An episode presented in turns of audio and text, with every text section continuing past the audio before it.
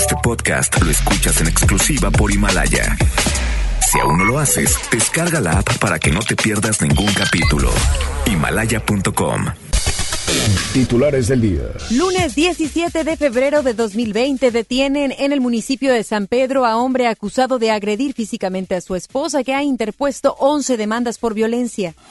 Diputado del PRI Francisco Cienfuegos propone endurecer las penas para funcionarios que filtren fotografías de mujeres víctimas de feminicidios. Autoridades de la Ciudad de México ofrecen recompensa a quienes den información sobre la mujer que secuestró a Fátima, menor de siete años, que fue encontrada sin vida este fin de semana. En información local, presenta alcaldesa de Escobedo, Clara Luz Flores, agrupación ciudadana denominada Nueva Visión por Nuevo León, la cual busca mejoras en la entidad. En información nacional, ahora el presidente Andrés Manuel López Obrador anunció que entregará boletos para la rifa del avión a las escuelas de las comunidades más pobres. Son las 3 de la tarde con un minuto. Vamos con Judith Medrano. Ella tiene información vial. MBS Noticias Monterrey presenta Las Rutas Alternas. Muy buenas tardes, soy Judith Medrano y este es un reporte de MBS Noticias y Ways. Accidentes. En la avenida Morones Prieto, en su cruce con la calle Zarco, nos reportan un accidente vial. Esto es en los carriles ordinarios. En Constitución, en su incorporación a Gonzalitos, nos reportan otro choque. Otro choque nos reportan en la misma zona, pero es en el cruce con Pablo González Garza. Mucho tráfico en todo este sector. Tráfico. La avenida Luis Mora de Ruiz Cortines y hasta Alfonso Reyes es una buena opción para circular a esta hora de la tarde. Clima. Temperatura actual 29 grados. Amigo automovilista, le invitamos a revisar los niveles de agua, gasolina y aceite de su coche. Que tenga usted una extraordinaria tarde. MBS Noticias Monterrey presentó Las Rutas Alternas. MBS Noticias Monterrey con Ana Gabriela Espinosa. La información presentada de una manera diferente. Iniciamos. Muy buenas tardes, bienvenidos y bienvenidas a este espacio de información. Yo soy Ana Gabriela Espinosa y junto a todo el equipo de MBS Noticias Monterrey FM Globo 88.1. Agradecemos que estén en esta tarde de lunes, en este arranque de semana, sintonizándonos. Los invitamos a que se queden todavía hasta las 4 de la tarde porque tenemos mucho de qué hablar el día de hoy. Sí, sí que tenemos bastante que informarle. Así es que para que se quede vamos a repartirlo, por supuesto, en lo local, lo nacional y lo internacional. Y las redes sociales a su disposición nos pueden buscar como MBS Noticias MTY en Twitter o bien a través del Instagram de una servidora, Anagabi EM, que por cierto estamos totalmente en vivo. Si usted nos escucha pero también nos quiere ver, pues los invitamos a que nos sintonicen a través de Instagram. Nos puede buscar como FM Globo 88.1 y ahí estarán encontrando la transmisión totalmente en vivo. Vamos a arrancar este espacio de noticias con un bloque algo, algo triste, algo lamentable, algo que llevamos ya semanas platicando, esa impotencia de que aún no se encuentre una solución a la violencia que la mujer en México está viviendo desde mujeres, mujeres pues ya de, de, de, edad adulta como hasta pequeñitas de hasta siete años. Y le tenemos el día de hoy unos cuantos casos. Vamos a retomar uno de ellos. Recordará usted que teníamos, le presentábamos aquí el testimonio de Italia Cristal González, quien ya había denunciado, por cierto, en muchas ocasiones a su expareja. Hay novedades. El sujeto acusado de mutilar, un dedo de su esposa con un cuchillo y de agredirla en otras 11 ocasiones compareció ante un juez y solicitó tiempo para aportar pruebas a su favor.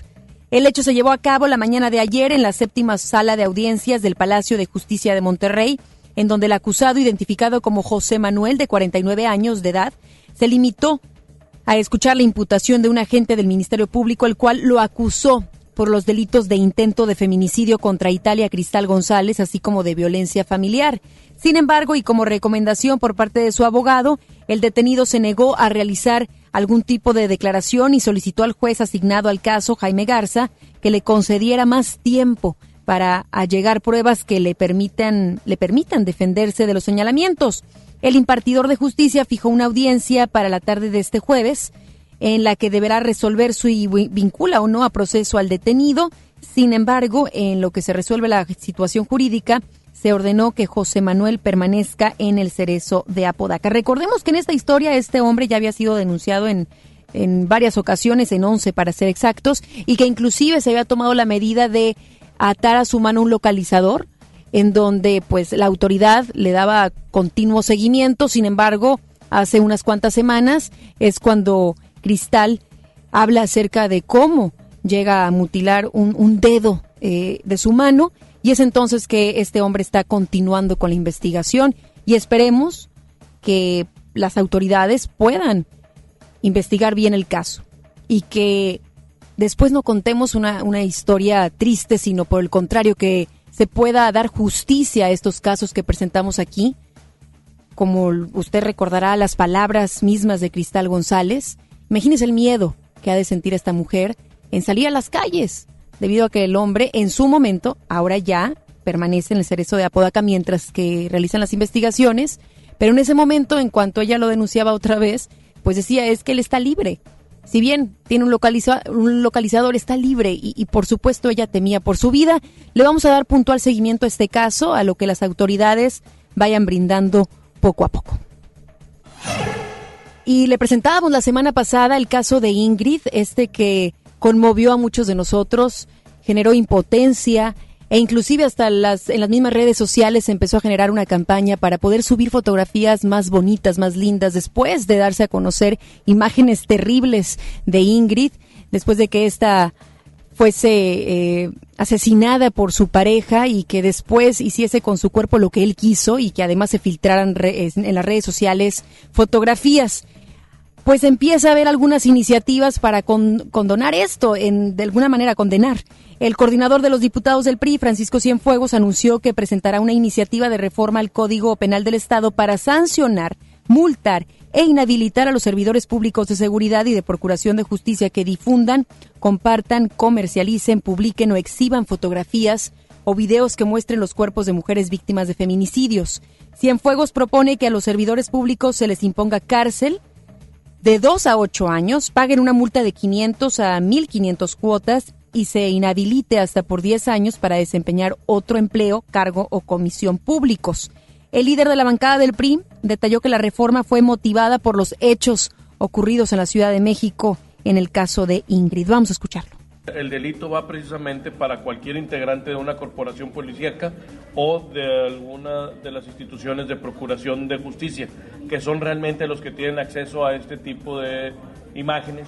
Si la comercializan, si la difunden, si hacen un trueque con esta imagen, estarían incurriendo en el delito eh, de, dentro del Código Penal y podrían alcanzar prisión de dos a ocho años que vamos a ver qué procede en relación a esta iniciativa por parte del coordinador de los diputados del PRI, Francisco Cienfuegos. Y autoridades del gobierno del estado han dado su postura sobre el caso del hombre acusado de agredir a su esposa, el primero que le presentábamos el día de hoy, y de esta iniciativa presentada por Cienfuegos. Vamos con Denny Leiva, quien tiene más información. Buenas tardes, Denny, te escuchamos en esta tarde, en este arranque de semana, en relación a estas dos temáticas. Muy buenas tardes, Ana Gabriela. Luego de que se difundieran a nivel nacional las imágenes del cuerpo sin vida de Ingrid Escamilla, víctima de feminicidio, esta mañana en conferencia de prensa, el secretario de Seguridad Pública Estatal, Aldo Papi Suazua, hizo un llamado a proteger las imágenes e identidades de las víctimas. El funcionario estatal señaló que sus derechos deben ser respetados, ya que en muchas ocasiones a las víctimas se les pone en riesgo. Aseguró que él está a favor de más sanciones en esta materia, sin embargo detalló que existen contradicciones en las leyes, dado que en algunos casos se restringe el uso de celulares a los oficiales, pero a la vez se les pide usar sus móviles como herramienta de trabajo. Sobre esto escuchamos a Aldo Pasi. La víctima tenemos que tratarla como tal. Todos son autoridades de sociedad, porque todo el mundo quiere saber quién es qué le pasó y quién es, etcétera. Tenemos que proteger los derechos de las víctimas, porque luego los ponemos en más riesgo. Entonces yo estoy de acuerdo que se aumenten las sanciones para castigar, porque también debo decir que el aumento de las sanciones no inhibe, pero sí castiga, y lo que tenemos que ser más certeros en el castigo. Sí, tenemos otra contradicción, porque la ley efectivamente prohibió los celulares en aquel entonces, cuando se hizo la ley, pues había mucha infiltración y se comunicaban por celular. Entonces se decidió, aquí no volvió a quitárselos y luego se hizo moda nacional, todo el mundo lo hizo y se estableció una ley. Pero hoy tenemos otra que obliga informes por el teléfono. Entonces traemos una contradicción. Claro que la ley nueva deroga la anterior, pero el legislador tiene que arreglar eso. Además, y con respecto al caso de la mujer cuyo dedo fue presuntamente mutilado por su esposa en el municipio de San Nicolás, el vicefiscal del Ministerio Público, Luis Enrique Orozco, detalló que el hombre contaba con una sentencia por violencia familiar, sin embargo, su defensa logró ponerlo en libertad. Luego de esta nueva agresión, el vicefiscal indicó que la situación legal del hombre se agrava y el 20 de febrero se va a definir su estatus legal. Ahora escuchamos al vicefiscal Luis Enrique Orozco. Sí, seguramente, de hecho, en, las, en la carpeta anterior en la que fue condenado, se acompañaron para justificar la peligrosidad los antecedentes de violencia que había en el seno familiar. Esto fue ponderado por el juez que tocó conocer el juicio. Eh, por supuesto que eh, esto agravará la peligrosidad eh, a que, que, le sea diagnosticada a esta persona y por supuesto que también consideramos que era más allá del tema de violencia familiar justificar para el Ministerio Público la posibilidad de la intención de esta persona de privar de la vida a su esposa y, y por consecuencia ser sancionado incluso por tentativa de feminicidio. Ana Gabriela, y en otro tema, y luego de que un juicio de amparo dejara sin efecto tres careos, así como la declaración de Diego Santos Riverol, el vicefiscal indicó que estos nuevos careos se llevarán a cabo el 28 de febrero. Se detalló que esto para combatir un recurso de apelación de 2012 en donde Santos redujo su condena a 71 años y 7 meses. Por lo que ahora con este nuevo proceso la Fiscalía buscará volver a la pena original de 138 años de cárcel que recibió en 2010. Ana Gabriela, así la situación en materia de seguridad, seguiremos muy al pendiente de más información. Muchísimas gracias, Deni. Muy buenas tardes. Y el alcalde de Monterrey, Adrián de la Garza, dio a conocer que habrá remodelación del Centro de Víctimas de Violencia de Género y solicitarán recursos para la construcción de otro. Vamos con Giselle Cantú. Ella tiene todo el reporte completo. Buenas tardes, Giselle.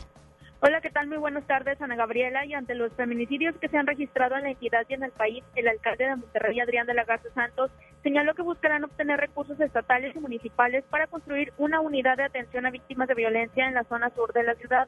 Además, recordó que cuentan con dos más, una en San Bernabé y otra que está en remodelación ubicada frente al Parque Alamey. Y con ello, el edil aseguró que ya tendrán cubiertas las tres zonas prioritarias. Escuchemos lo que comentó al respecto.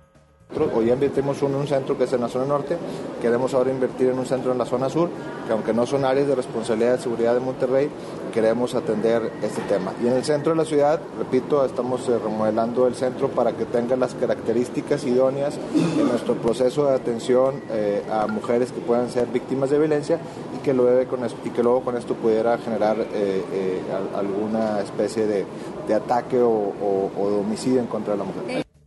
El presidente municipal dijo que lo primordial es invertir en prevención para erradicar la violencia de género y evitar que se cometa un feminicidio. Lo anterior, Ana Gabriela, durante la presentación de la carrera 21K edición 2020, la cual se llevará a cabo el próximo 19 de abril, y lo recaudado de las inscripciones será donado a diferentes instituciones que brindan apoyo a niños y niñas con capacidades diferentes. De la Garza Santos informó que esperan superar la meta del pasado año con la participación de 3.500 corredores. La fecha límite para inscribirse es el 17 de abril y los interesados pueden acudir a los bajos del Palacio Municipal para mayor información. Ana Gabriela, la información. Muy buenas tardes. Muy buenas tardes. Gracias, Giselle. Buenas tardes. Y como le decía al empezar este espacio de noticias, eh, qué día, qué día el que tenemos el día de hoy. Es que apenas estábamos asimilando, sensibilizándonos además, pasando por esa historia que, que le informábamos la semana pasada de Ingrid, cuando ya finalmente las autoridades dan a conocer que el cuerpo de la menor de siete años hallado el pasado sábado corresponde al de Fátima, que usted quizás tuvo oportunidad en algún momento en redes sociales de viralizar, de compartir la fotografía, la alerta Amber, que se activó desde el pasado 11 de febrero. La historia que, que empezó ese 11 de febrero en donde con mucha esperanza la familia de Fátima eh, buscaba encontrarla con vida, tiene un final trágico, porque después de reportarla como desaparecida, recordemos ella salió de la primer, primaria Enrique Repsamen en en, en Xochimilco. Bueno, la encontraron después un poco más hacia Xochimilco. Eh, recordemos además que no fueron sus familiares quienes fueron por ella, sino que por lo contrario no se conoce todavía la identidad de la mujer que las mismas autoridades ya han dado a conocer por medio de videos. Pues le, le platico un poco más acerca de esta historia que está poco a poco armándose Es una investigación que todavía está viva y que las autoridades todavía están investigando porque los mismos familiares de la, de la niña Fátima identificaron el cuerpo de la menor, quien fue encontrada en bolsas de basura. Ella estaba desnuda, torturada. Esto sucedió en las inmediaciones de la alcaldía Tláhuac, en la Ciudad de México. Ella fue reportada como desaparecida y le comentaba hace unos momentos el pasado 11 de febrero, por lo que se emitió una ficha de búsqueda en la que se describe que la niña portaba su uniforme escolar y también su mochila la última vez que se le vio. A través de redes sociales, familiares de la niña iniciaron una campaña para la colaboración en la búsqueda de la menor. Sin embargo, ayer señalaron que Fátima había sido encontrada asesinada, desnuda, torturada. Uno de sus familiares, y me cuesta, me, cuesta informarle esto, uno de los familiares indicó que a la menor le extirparon sus órganos vitales. Ante esto, el presidente Andrés Manuel López Obrador lamentó el asesinato de la menor y comentó que está haciendo todo lo que le corresponde para evitar que esto siga pasando. Vamos a escuchar. Muy lamentable que esto suceda y desde luego estamos haciendo todo lo que nos corresponde para evitarlo. Yo creo que lo más eficaz es eh, procurar entre todos, y desde luego el gobierno es el principal responsable, de aplicar una política para tener una sociedad mejor. Yo eh, sostengo que se cayó en una decadencia, fue un proceso de degradación progresivo que tuvo que ver con el modelo neoliberal. Siempre he dicho que se mide el desempleo, el crecimiento económico, se mide incluso el número de homicidios, pero no se mide el grado de descomposición social que produjo la política neoliberal. Todo iba bien en sus declaraciones, sensibles, hasta que llega a este apartado, modelo neoliberal. ¿Qué no sabe que en estos casos tan sensibles el compararse, el hablar de otras administraciones no, no debería tener cabida? Estamos hablando de una niña, una niña de siete años. Siete años y que ya no está con, con su familia y que no solamente desapareció después de estar en su colegio, en su escuela, sino que la torturaron, la mataron y además, lo más terrible, quitaron sus órganos un poquito más de seriedad. Eso es lo que le pediríamos a los funcionarios en general, al sistema federal, estatal, municipal, de que empezáramos a tomar con más seriedad esto. Y que yo creo que no es momento de política, sino por lo contrario, de empezar a generar estrategias y que la sociedad como tal empecemos a ver cambios. Lo he dicho y lo repetiré cuantas veces sea posible. Son nueve mujeres las que mueren en nuestro país. Y hoy lamentamos la pérdida de muchas, las más recientes, Ingrid y Fátima. Por su parte, el vocero de la Fiscalía, Ulises Lara, informó que ofrecerán una recompensa para quien aporte datos que lleve a la localización y captura de la mujer que sustrajo a la menor afuera de su escuela. Vamos a escuchar con motivo de la investigación iniciada tras la localización del cuerpo de una menor de edad en la alcaldía de Tláhuac, ofrecerá una recompensa de 2 millones de pesos a quien aporte información que permita dar con el paradero de toda persona que haya participado en la sustracción de una menor de edad, particularmente una mujer, que de acuerdo con material de videograbación recopilado por Policía de Investigación es quien posiblemente recoge a la pequeña de la escuela. En tanto, en entrevista para la primera emisión de MBS Noticias, el fiscal, la fiscal, corrijo, la fiscal general de justicia de la Ciudad de México, Ernestina Godoy, dijo que la situación es muy complicada y agregó que la familia no reconoció el cadáver. No, yo tengo que tener la certeza. Para que la fiscalía pueda decir que es, yo debo tener la certeza. No, no, no, la, no reconocieron el cadáver. La familia, una situación muy complicada que está viviendo esta familia. Su, el papá tiene demencia senil, la mamá tiene alguna enfermedad mental, está otra persona acompañándolos, nosotros los vamos a acompañar todo el tiempo, ya estamos, están, incluso ahorita está el jefe general, está por la zona para cualquier información que, que requiera eh, la población. Con la familia hemos estado muy en contacto. Y esperemos que así sea, que le puedan dar todo el acompañamiento que merece esta familia y justicia para Fátima, que es lo más importante Hay declaraciones y eh, muchas de estas de familiares que la información pareciera ser que todavía está en curso información que pareciera ser eh, trae algo la tía, habla, de hecho quien se le quiebra la voz en el micrófono es a, la tía de Fátima, está la mamá también, eh, vecinos inclusive que hablan acerca de esta historia y que como le digo, el caso tendrá que ir tomando forma, las investigaciones son las que tendríamos que estar esperando para poderles dar más acerca de ello. Pero sí que hay mucho que reflexionar en torno a la Secretaría de Educación Pública, si es que hay protocolos de seguridad o no, la familia, cómo era la dinámica familiar, cómo estaban los integrantes de esta, la sociedad, si está descompuesta o no, eh, cómo puede llevar una persona a poder sustraer a, un, a una menor, a una niña de siete años, llevársela, secuestrarla y además quitarle sus órganos. Y las autoridades, pues ya los familiares han dicho que tardaron mucho en, en poderle dar celeridad y también que muchas de las pistas fueron otorgadas por ellos mismos. Todo esto, por supuesto, que irá avanzando y nosotros tendremos todo el detalle oportuno en cuanto lo tengamos. Y de acuerdo con información de la Secretaría de la Función Pública, durante el año 2019, un total de 84 instituciones abrieron investigaciones por presuntos casos de acoso y hostigamiento sexual contra trabajadoras del sector público.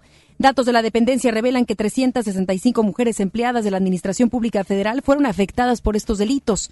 Las agresiones habrían sido perpetradas por empleados de todos los rangos, desde mensajeros y personal de operativo hasta directores generales del área. La Secretaría de la Función Pública destaca que al menos 48% de los presuntos agresores siguen trabajando en sus respectivas instituciones. MBS Noticias, Monterrey. El tesorero del Estado, Carlos Garza, informó ayer que los ingresos totales del gobierno estatal tuvieron un arranque positivo en el presente año. En parte por el impuesto sobre nóminas, detalló que los ingresos crecieron un 5% en enero al recaudar 298, 298 millones de pesos, más que en el mismo periodo del año 2019, cuando se logró un total de 5.530 millones de pesos.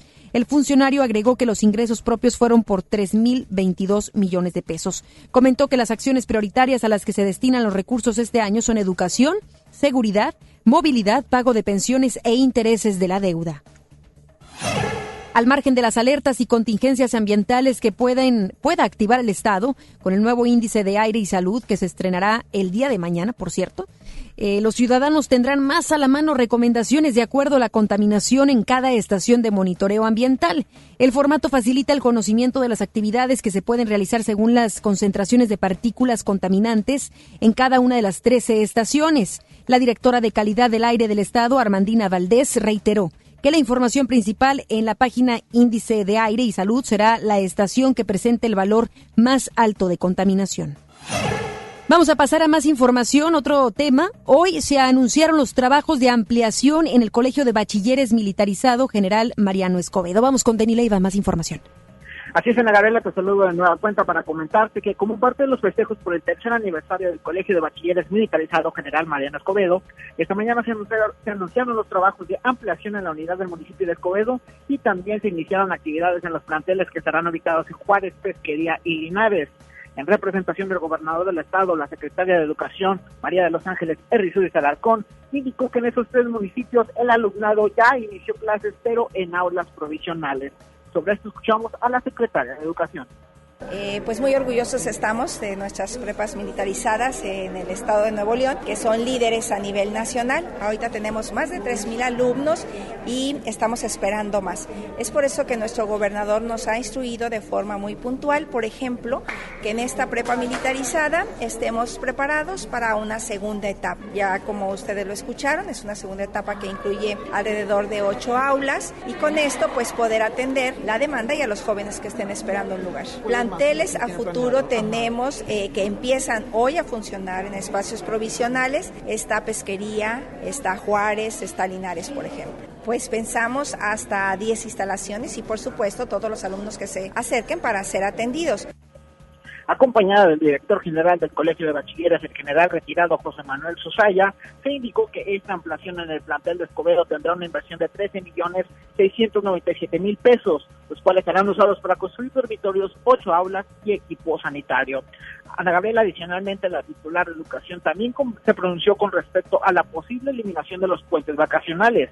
Rizores Alarcón aseguró que de momento no hay instrucción por parte del gobierno federal. Sin embargo, aseguró que hay docentes los cuales están comprometidos con los estudiantes y en caso de que prospere esta iniciativa de eliminar los puentes, se van a realizar los cambios pertinentes.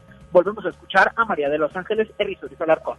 Al día de hoy todavía no se precisa esta instrucción, esta norma que por ahí se comentó. Sin embargo, nosotros estamos trabajando ya en reuniones federales con la nueva escuela mexicana, donde se busca la convivencia con la familia dentro y fuera de las escuelas. Entonces estaremos esperando para ver qué datos tendremos en próximas fechas. Tenemos maestros, yo hablaría de la mayoría, si no es que la totalidad, que están muy atentos en cada una de las actividades de nuestros alumnos, tanto de nivel básico como media superior y superior. Entonces, cualquier acción de esta naturaleza, estoy segura que nuestros maestros harán sus ajustes en cualquier proyecto educativo, siempre buscando que el mayor beneficiado pues sean nuestros alumnos.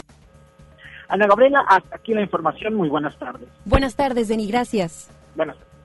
La Secretaría de Educación de Nuevo León dio a conocer el inicio de horario de verano para los alumnos de preescolar del sistema estatal y federal, así como de primarias estatales. La institución dio a conocer que las primarias del sistema federal y secundarias continúan con el mismo horario de inicio de clases, así como la jornada ampliada y escuelas de tiempo completo.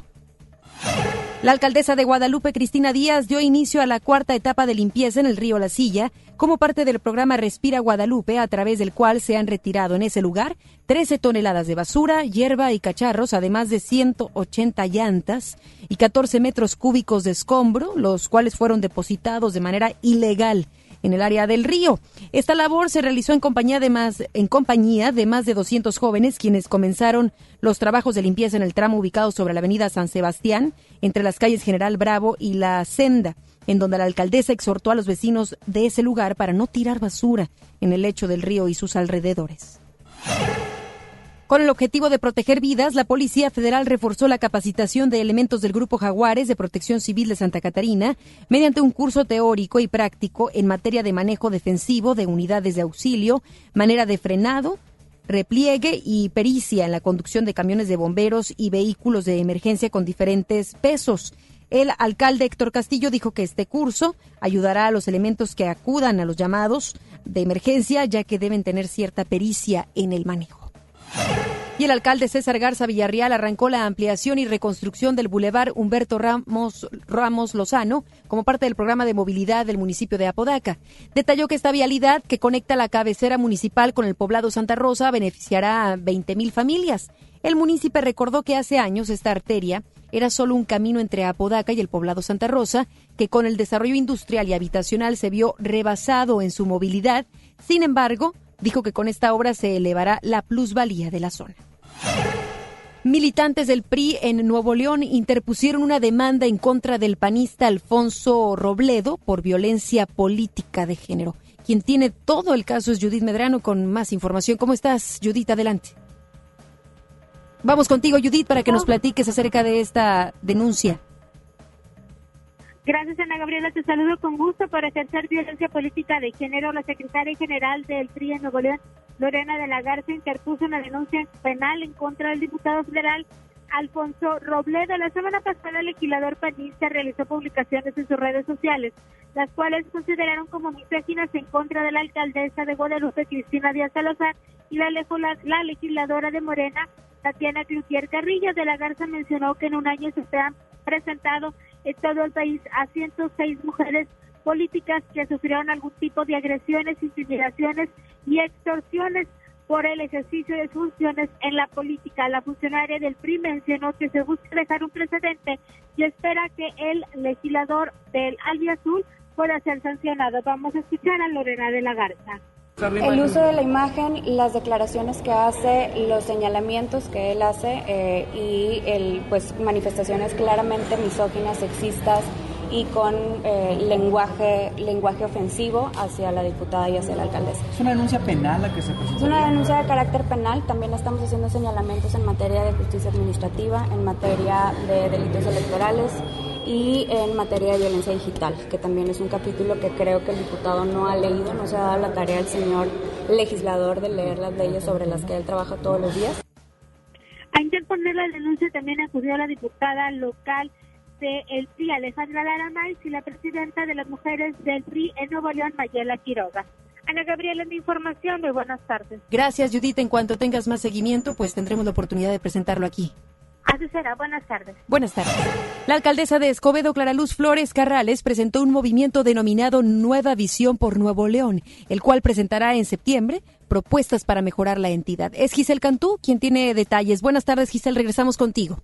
Hola, ¿qué tal? Muy buenas tardes. Te informo que a una semana de haber renunciado al PRI y en calidad de ciudadana, la alcaldesa de Escobedo, Clara Luz Flores Carrales, presentó una nueva plataforma digital denominada Nueva Visión por Nuevo León. Te comento que en rueda de prensa, la edil manifestó que se trata de un grupo integrado por académicos y ciudadanos que estarán trabajando en cinco ejes principales como la seguridad, sustentabilidad, movilidad, desarrollo y bienestar social y transparencia. Escuchemos lo que nos comentó al respecto. Creo firmemente en la participación ciudadana real.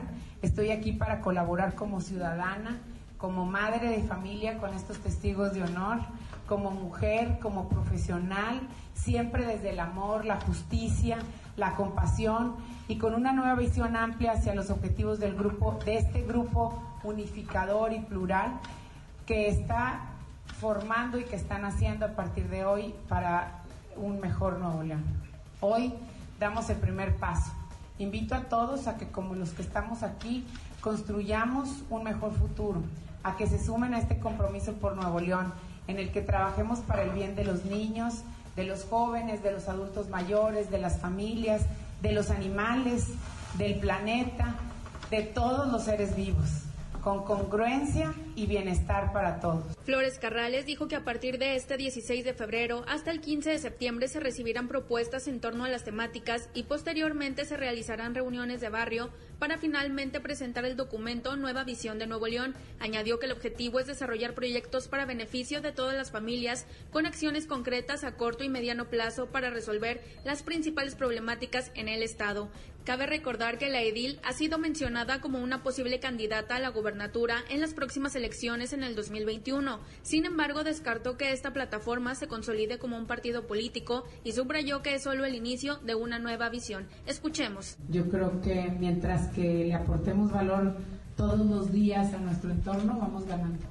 Así que eh, yo creo que yo hoy voy ganando diciendo que le estoy aportando valor a Nuevo León y ya hasta hoy le seguiría aportando a la tarde y mañana en la mañana y todos los días y con este grupo tan nutrido, tan experto, tan dispuesto a esta eh, pluralidad y a esta inclusión, creo que no nada más de los que somos los que estamos y faltan los que no están, eh, y, todos los que se van a unir en el camino seguramente vamos a construir esa nueva visión y ese nuevo, esa nuevo Nuevo León que es lo que queremos. Admitió que tras su salida del tricolor ha tenido acercamientos con más partidos, pero no se ha oficializado ninguna propuesta. Para MBS Noticias Monterrey, Giselle Cantú.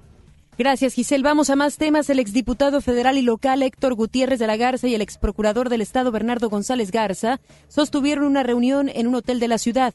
En entrevista, Gutiérrez de la Garza manifestó que buscó al también ex concejal del municipio de Monterrey para intercambiar algunas ideas con base a su experiencia, específicamente en esta ciudad. Tras ser cuestionado sobre si la reunión fue con miras al proceso electoral 2021, el priista señaló que los tiempos se aceleraron no solo en Nuevo León, sino en todo el país. Añadió que uno de los grandes problemas es que los políticos toman decisiones sin escuchar a los expertos o a quienes hayan profundizado en algún tema y por eso tanta ocurrencia que sucede en el Estado o en el país. Entonces, creo que lo más importante es tener muy claro el cómo debemos de trabajar. Eh, saben perfectamente que Camino Monterrey, he sido diputado local y federal por Monterrey y este es el espacio en el que me muevo y en el que tengo muchos amigos, Muchas de mis amigas del norponiente están esperando respuesta de aquellos a los que les han brindado su confianza, como es el caso de un servidor. Y bueno, pues sí, trabajando, trabajando mucho en ese sentido, pero no solo un servidor tiene aspiraciones políticas, hay ciudadanos que traen aspiraciones políticas también. Por su parte, Bernardo González descartó que se haya abordado el tema electoral, sin embargo, dijo respetar las aspiraciones que pudiera tener Héctor Gutiérrez. Eh, pero no fue parte de la plática ahorita ese tema. Yo creo que faltan muchas cosas por avanzar y en lo que podamos ir ayudando y nos encontremos en el camino con eh, figuras o personajes eh, que se, después se puedan sumar esfuerzos, pues qué bueno. Pero no, no es lo principal. Por último, admitió que ha tenido acercamientos con partidos políticos, pero aseguró que no hay que adelantarse. Más adelante, en MBS Noticias, Monterrey.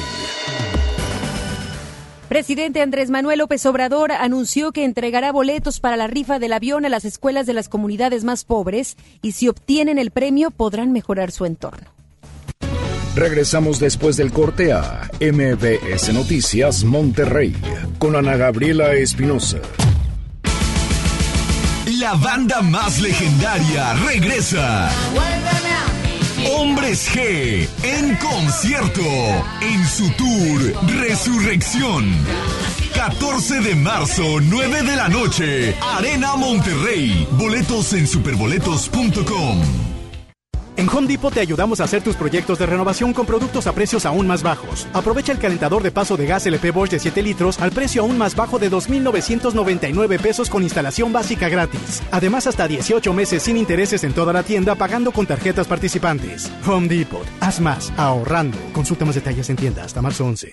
Disfruta de una Coca-Cola retornable de 2.5 litros y una leche Santa Clara de 750 mililitros a un precio especial. Te rendirá tanto como un reencuentro, una anécdota un abrazo, un beso, un consejo. Es hora de juntarnos a comer. Coca-Cola, siente el sabor. Precio sugerido, consulta mecánica y empaque participante en la tienda de la esquina. Hidrátate diariamente. En Farmacias del Ahorro tenemos grandes promociones. Compra Grifen con 10 tabletas y llévate la segunda pieza a mitad de precio. Utiliza tu monedero del ahorro. Pide a domicilio con envío gratis. En Farmacias del Ahorro. Te queremos bien. Vigencia el 29 de febrero o hasta agotar existencias. Consulta a tu médico.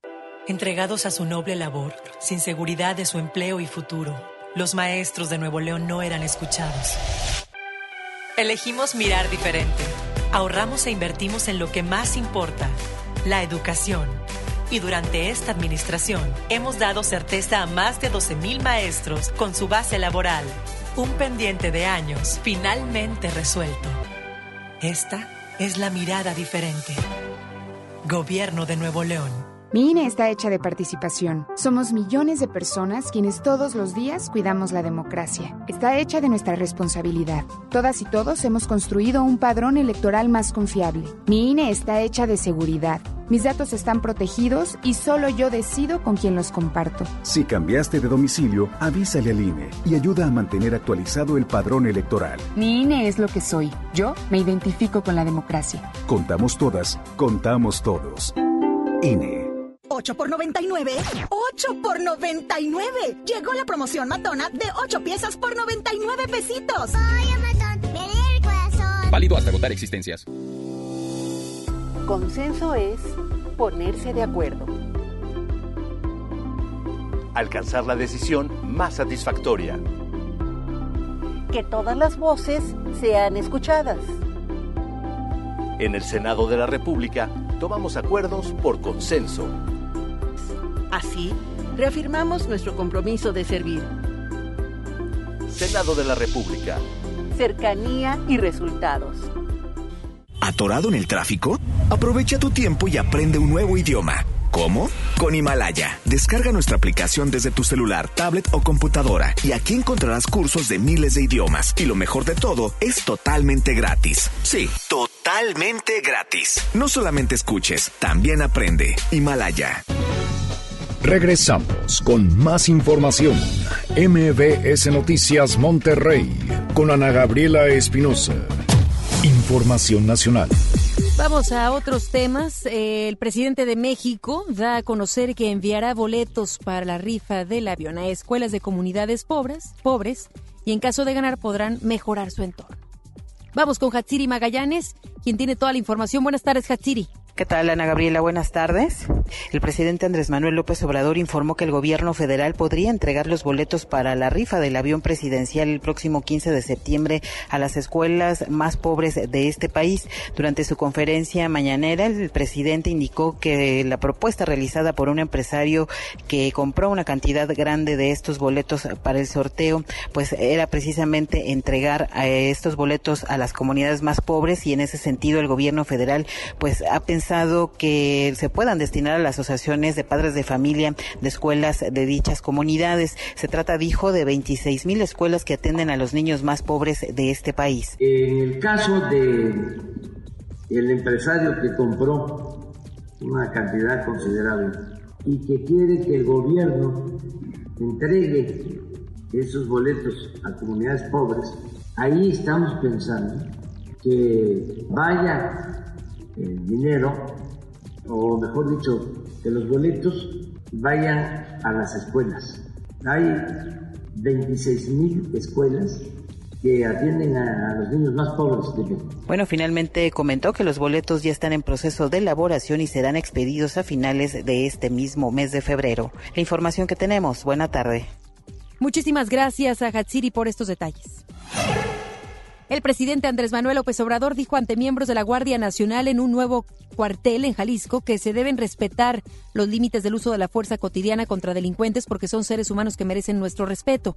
Añadió que los delincuentes pueden ser familiares, hermanos o primos que se fueron por el camino equivocado. Sin embargo, el mandatario dijo que aunque no sean familiares, todos los seres humanos merecen respeto. Eh, los eh, delincuentes son seres humanos que merecen también nuestro respeto. El uso de la fuerza tiene límites y eh, básicamente es para la legítima defensa.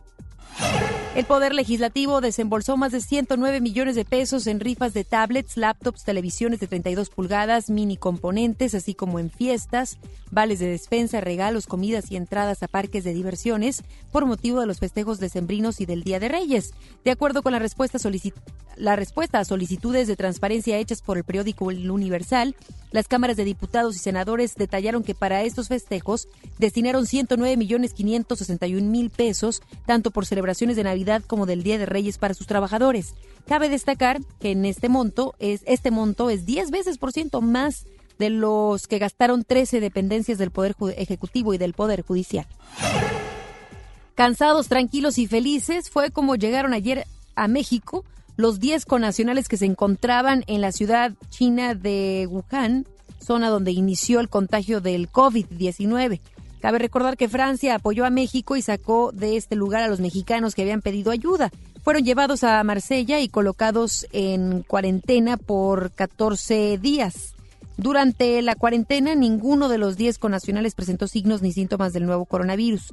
A través de un comunicado, el gobierno de México agradeció la colaboración francesa por el traslado de los paisanos, así como las facilidades que brindó el gobierno de China a la labor consular mexicana.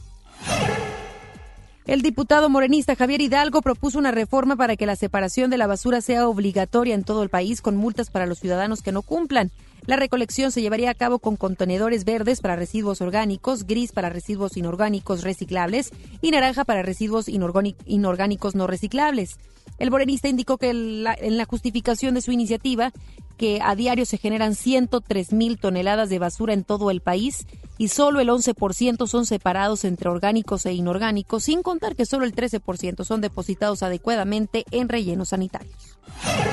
La Comisión Nacional de Derechos Humanos pidió al gobierno de Chiapas medidas cautelares tras la agresión contra familiares de los 43 normalistas de Ayotzinapa desaparecidos.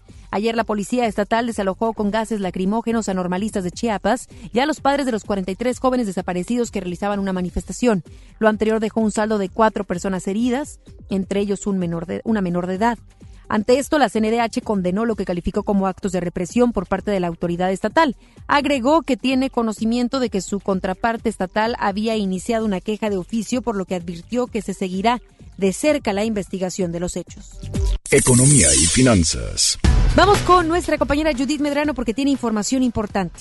Comprometidos con la comunidad Fundación Telmex y el piloto Jorge Curi entregaron sillas de ruedas en el marco del Campeonato Nacional Cuarto de Milla. El evento que se desarrolló este domingo en el Autódromo Monterrey fue encabezado por Angélica Salinas, encargada de Mercadotecnia de Telcel. Ahí se entregaron 15 sillas de ruedas para beneficiar a personas de escasos recursos a través del DIF de Pesquería e Higueras Nuevo León. Manuel Oyervides, representante del alcalde de Pesquería, Miguel Ángel Lozano, mencionó que esta entrega representa un gran apoyo para quienes acuden al DIF. Mil gracias a la Fundación Telmes Telcel por tomar muy en cuenta el municipio de Pesquería.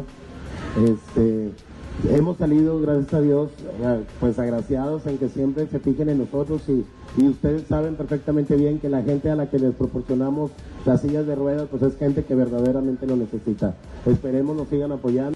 El piloto Jorge Curi se dijo satisfecho por lo realizado a lo largo de más de una década, en donde es firme el compromiso con las causas que se hacen para que las personas con discapacidad puedan tener una vida llevadera. Ya llevamos 12 años y la verdad sí es algo bien padre. Le cambia la vida, ¿no? A la gente. Pues sí, gracias a Dios es la oportunidad de, de, de, de pues de ayudarle un poquito a la vida que tiene, a las personas que tienen problemas eh, físicos. Escuchaba que van a llegar una cifra récord también de esa entrega de sillas de ruedas. Bueno, hay nosotros aquí en el cuarto de milla, en Guadalajara, ya bendito salió, ya, ya rebasamos las mil sillas de ruedas. Pero Fundación Telmex, la verdad sí, cada año son 25 mil o 30 mil eh, sillas de ruedas o más las que dona cada año. La Fundación Telmex trabaja de la mano con la sociedad e instituciones a través de programas sociales con el objetivo de ayudar en el desarrollo de los habitantes de Nuevo León en la búsqueda de una mejor calidad de vida. Para MBS Noticias Monterrey, Judith Medrano. Ahora nos vamos con David Ramos, quien también tiene información relevante. El día de ayer se llevó a cabo en la ciudad la carrera 21K Tarahumara de Home Depot, en donde 6.500 personas corrieron a favor del desarrollo de los miembros de la cultura tarahumara. Como cada año, la carrera contó con la participación de más de 90 raramuris, quienes vistieron con los trajes típicos de su etnia. Además, los asistentes pudieron convivir con ellos y aprender de sus tradiciones. Entre los corredores se encontraba Lorena Ramírez, mundialmente reconocida por ser la primera mujer raramuri en correr un ultramaratón en Europa. Lo recaudado por concepto de inscripciones será destinado de manera íntegra a la Fundación José Alberto Yaguno en beneficio de la comunidad tarumara para fortalecer el programa de educación para jóvenes de secundaria, preparatoria y universidad de 11 comunidades de la Sierra. Tan solo con lo recaudado en 2019 se logró apoyar a más de 700 jóvenes que recibieron becas y apoyos formativos. Para MBS Noticias Monterrey, David Ramos. Los espectáculos con Ramiro Cantú. Muy buenas tardes, buenas tardes Ramiro, ¿cómo estás? Adelante con los detalles de los espectáculos. Gracias, Ana Gaby. Bueno, pues quien estuvo de pláceme este señor don Vicente Fernández, quien cumplió 80 años de edad. El charro de Huentitlán, buena parte, tuvo la oportunidad de presentar un tequila que lleva su nombre. Recibió a los medios de comunicación en con su conocido rancho Los Tres Potrillos, donde, bueno, estuvo reunida toda la familia Fernández, desde Alejandro hasta Camila, todos los elementos festejando a este señor ícono de la música mexicana. Vamos a escucharlo, cómo fue su reacción al recibir a toda la prensa. Que saqué este tequila, pero es para cuando coman en un restaurante, y, no es para que... Para la fiesta. No, no, no, no es para, no es para que se, se pongan... Eh, borrachos. Borrachos, eh, que, que, lo tomen con medida y, y, que pues cada trago que se eche se acuerden de alguien que les quiere tanto. Bueno, pues felicidades a don Vicente Fernández. Cambiando de información, sabemos que, bueno, eh, desde el pasado día de ayer había la alarma con respecto al estado de salud de la señora Silvia Pinal. Sabemos que esta actriz, la única diva viviente del cine mexicano y la televisión, tiene 88 años. Bueno, pues ella fue internada debido a un problema en la vejiga. Sabemos que, bueno, ella este, es atendida de repente cuando tiene este tipo de situaciones, pues es un adulto mayor. Y es su, su hija Silvia Pascal quien aclara la situación.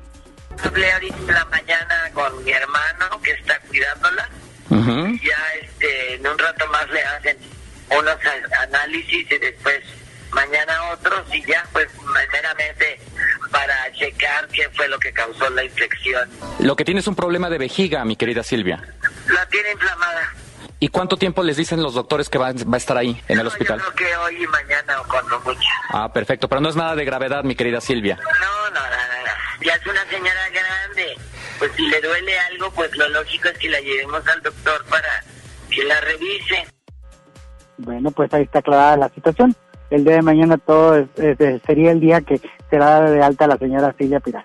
Ya estaremos al pendiente. Ana Gaby, hasta aquí los espectáculos. Más información, 5 de la tarde en contacto a través de FM Globo. Gracias, Ramiro. Ya los escucharemos. Buenas tardes. Vamos a una pausa, regresamos. Regresamos después del corte a MBS Noticias Monterrey con Ana Gabriela Espinosa. Ya está en Home Depot de Ecopisos con la mejor variedad, diseño y tendencia para todos tus espacios. Aprovecha toda nuestra variedad de tablones cerámicos desde 159 pesos el metro cuadrado. Por ejemplo, el modelo San Francisco Gris de 18 por 55 centímetros. Además, obtén un mes de bonificación pagando a 18 meses sin intereses con tarjetas Citibanamex en tus compras de pisos y adhesivos. Home Depot. Haz más, ahorrando. Consulta más detalles en tienda hasta más 11. En FAMSA, ofertas con regalazos. Smartphone Moto One Vision a solo 7,499. O en la compra a crédito con solo 149 pesos semanales llévate uno de estos regalos. Bicicleta infantil, bocina doble de 12 pulgadas, celular Viumi o pantalla LED de 32 pulgadas. FAMSA. Consulta detalles de la promoción en tienda. En FM Globo nos encanta consentir y ahora tenemos para esa persona especial la Happy Box de Pastelería Leti. Inscribe a esa persona especial en nuestras redes sociales para participar y el Street Team será el encargado de sorprenderlo con una Happy Box que contiene unas riquísimas empanadas, un delicioso Leti cachito y unas sabrosas hojarascas de Pastelería Leti hasta su trabajo u hogar. ¿Qué importa cuál es el motivo? Tú sorprende a esa persona especial con una Happy Box de FM Globo y Pastelería Leti date un gusto. date un gusto. 8 por 99. 8 por 99. Llegó la promoción matona de 8 piezas por 99 pesitos. Ay, matón, me el corazón. Válido hasta agotar existencias. ¿Tu propósito para este año es estudiar o terminar la prepa? Prepa en línea CEP es tu opción. Es gratuita y se ajusta a tus tiempos. Puedes estudiar desde una computadora, tableta o celular con acceso a Internet. Regístrate en www.prepaenlinea.cep.gov.mx. La fecha límite es el 23 de febrero. Gobierno de México. Este programa es público, ajeno a cualquier partido político. Queda prohibido el uso para fines distintos a los establecidos en el programa. ¿Me pasas ese desarmador y unos tornillos? Claro, y hablando de herramientas, ¿sabías que la política monetaria es la herramienta del Banco de México para mantener una inflación baja y estable? Banco de México trae una vez más la mejor experiencia para universitarios, el Reto Banjico 2020. Arma tu equipo y presenten su propuesta. Juntos pueden ganar hasta 180 mil pesos. Bases y detalles en www.banjico.org.mx diagonal Reto Banjico. Tienen hasta el 25 de marzo. Banco de México. Llegaron a México nuevas gasolineras. Pero la gasolina de Pemex es la de más alta calidad. Oye, pero ellos dicen que le ponen aditivos. Pero nuestra gasolina ya tiene Aditec de séptima generación, que limpia y protege los motores y es amigable con el medio ambiente. Pues yo cargo en la primera que me encuentro. Pero cargando gasolina en Pemex, apoyas a México. México es nuestra casa y quiero su bienestar. Por eso consumo lo nacional. Por el rescate de la soberanía, consumo gasolinas Pemex. Gobierno de México. No esperes más. Últimos días de re rebajas en Soriana Hiper. 30% de descuento en ropa interior Hanes y Fruit of the Loom para toda la familia. Y en alimento seco para perros y gatos, compra uno y lleve el segundo a mitad de precio. En Soriana Hiper, ahorro a mi gusto. Hasta febrero 17. Aplican restricciones. Un espectáculo que te hará vibrar de principio a fin. Regresan los ochentas al Auditorio Pabellón M. Matute en concierto. 16 de mayo. Planeta Retro Tour. Boletos a la venta en Ticketmaster y taquillas del auditorio. Usted escucha MBS Noticias Monterrey con Ana Gabriela Espinosa. Deportes con Paco Ánimas. Muy buenas tardes, Paco Ánimas. Ya estamos aquí con este espacio deportivo. ¿Qué novedades nos, nos traes el día de hoy? ¿Cómo estás, Ana Gabriela Espinosa? Un gusto enorme saludarte y estar al pendiente de los deportes en FM Globo 88.1. Polémica el día de ayer en la cancha de Santos Laguna. ¿Habrá o no castigo para Nahuel Guzmán? ¿Era una obstrucción desde un inicio o en realidad qué va a pasar con el arquero de Tigres en la jugada ya multimencionada, eh, muchas veces vista a través de las redes sociales, en los distintos medios nacionales? Hay una falta sobre eh, eh, de Nahuel Guzmán sobre el Lalo Aguirre, el mudo, pero termina por ser una posición en la que no tendría que haber estado Aguirre porque está en, la, en el área chica. Es una obstrucción de, inicio y hay una agresión de Nahuel.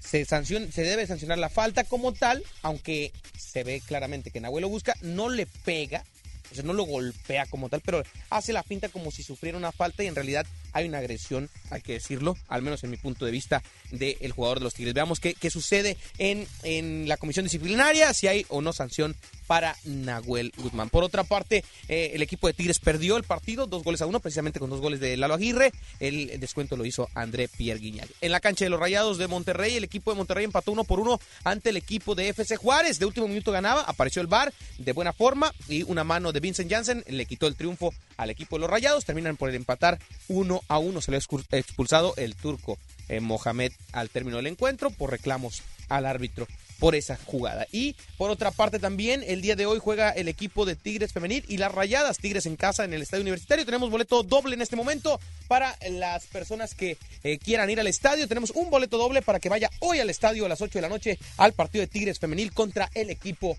de eh, Pachuca. Un gran partido que nos espera la noche de hoy en el Estadio Universitario. Si usted quiere, marque al teléfono de cabina o, eh, 810 80 88 1 para que se lleve boleto doble para estar en el partido del de, equipo de Tigres Femenil contra el Pachuca. Ana Gabriela, es el resumen de lo que pasó con los equipos regios el fin de semana. Esperemos a ver cómo le va el próximo miércoles en la cancha de los Rayados, el partido de Copa ante el equipo de Santos al Monterrey.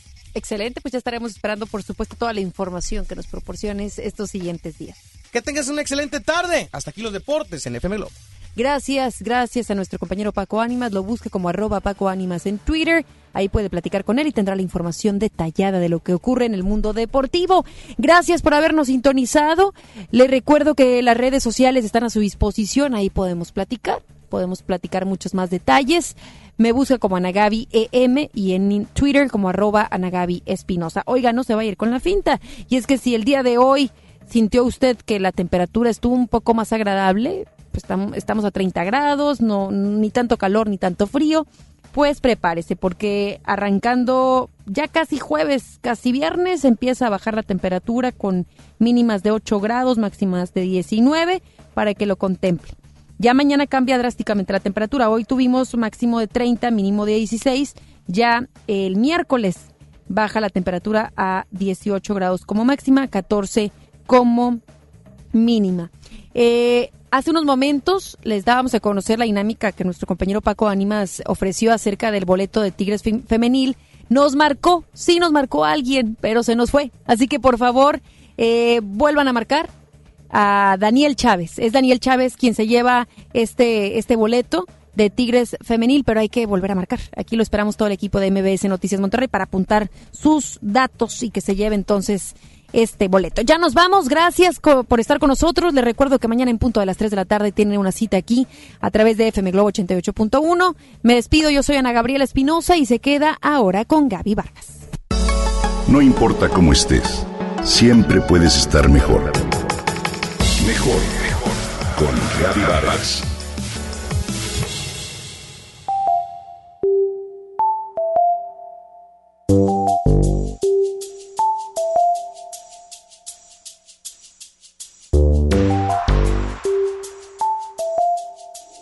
¿Te imaginas entrar en ropa interior o traje de baño dentro de una cámara que se encuentra a menos 110 grados centígrados? Durante tres eternos minutos. Sí, escuchaste bien. Menos 110 grados centígrados. Se trata de una terapia con frío extremo que promete muchos beneficios. Nunca me había animado a tomarla ni pensé que algún día lo haría. Eso es para locos, me decía. Sin embargo, se me presentó la oportunidad al alojarme en un hotel donde lo ofrecían. Ganó la curiosidad de conocerla y el de aventura. Me cubrieron las orejas con una banda de lana, me dieron un tapaboca, calcetines calientes, zapatillas de goma y guantes gigantes para cubrir las manos. La cámara a la que va a entrar no tiene humedad ni corrientes de aire, es frío seco. ¿Está usted lista? consultó el terapeuta. Mi mente decía un no rotundo mientras escuché un sí salir de mi boca. ¿Cuál es su música favorita?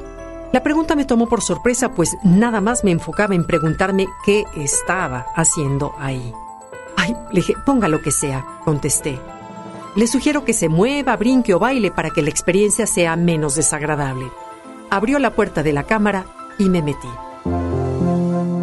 Ah, caray, esto está más frío de lo que pensé. Y me puse a brincar y a mover las piernas, pues la música estaba espantosa y no inspiraba para más. Primer minuto escuché una voz grabada. ¡Wow! Apenas uno. Cada instante de los tres minutos me pareció eterno. Fueron los más largos de mi vida. Al salir no podía hablar ni moverme. Era una paleta de cabeza a pies. Solo vi que los guantes que me habían puesto estaban totalmente congelados. Más vale que esto sirva y tenga muchos beneficios, pensé mientras titiritaba. Sin embargo, debo admitir que el dolor de espalda que llevaba disminuyó mucho y que durante todo el día me sentí llena de energía. ¿Cómo funciona la terapia? En Rusia, Ucrania y Polonia, este tipo de terapia se utiliza desde la antigüedad para aliviar dolores e inflamaciones del cuerpo. De acuerdo con los expertos, la terapia con base en el frío extremo dispara efectos complejos en el organismo.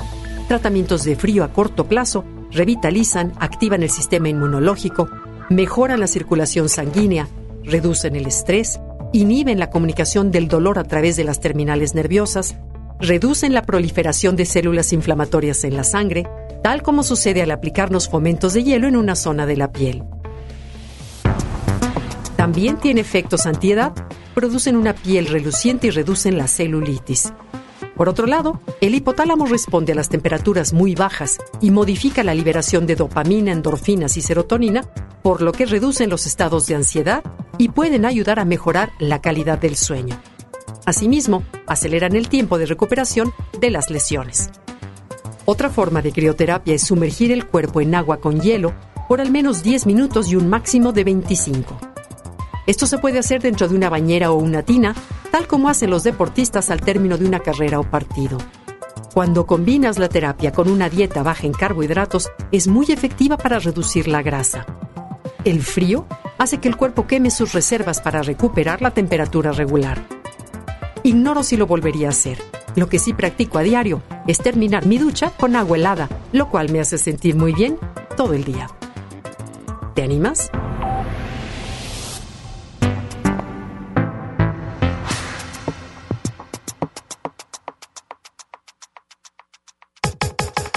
Comenta y comparte a través de Twitter. Gaby-Vargas. No importa cómo estés, siempre puedes estar mejor. Mejor, mejor. Con Gaby Vargas. Esto fue MBS Noticias Monterrey con Ana Gabriela Espinosa. Lo esperamos en la próxima emisión o antes si la noticia lo requiere. Este podcast lo escuchas en exclusiva por Himalaya. Si aún no lo haces, descarga la app para que no te pierdas ningún capítulo. Himalaya.com